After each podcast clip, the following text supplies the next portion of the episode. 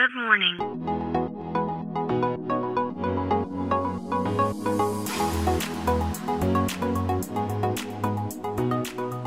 Bom dia, Califórnia. Bom dia, Brasil. Aqui quem fala é Felipe Janetti, Head de Inovação da Startse, diretamente de Palo Alto, na Califórnia, no coração do Vale do Silício. Hoje é segunda-feira, dia 28 de março de 2022.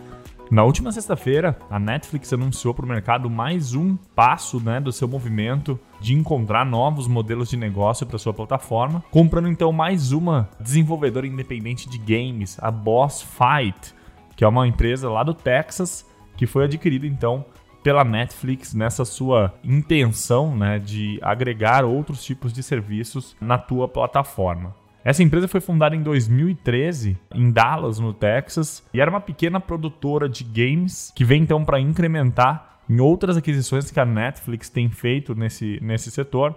Então, no comecinho desse mês, a gente falou aqui, inclusive, né, que a Netflix já tinha adquirido a Next Games por algo em torno de 72 milhões de dólares. Em setembro do ano passado, ela já tinha comprado a Night School Studio e agora, então, essa é a terceira compra do setor de games que a Netflix faz. A Netflix está desenvolvendo né, games desde o final do ano passado e ela já lançou alguns títulos como Stranger Things, Arcadium, uh, Asphalt Extreme, enfim. O que a empresa disse né, no, no call de resultados do quarto trimestre é que esses, esses primeiros lançamentos que a Netflix tem feito, né, eles são mais para mostrar, né, para entender um pouco do consumidor, do que, que eles querem, né, mas tudo isso faz parte de uma grande estra estratégia, então, em diversificar teus modelos de negócios. A gente já falou isso algumas vezes aqui, né, o quanto que uh, plataformas de streaming têm se tornado cada vez mais commodities, né, e, e, a gente espera ver que todas elas, todas essas empresas de streaming competidoras do mercado,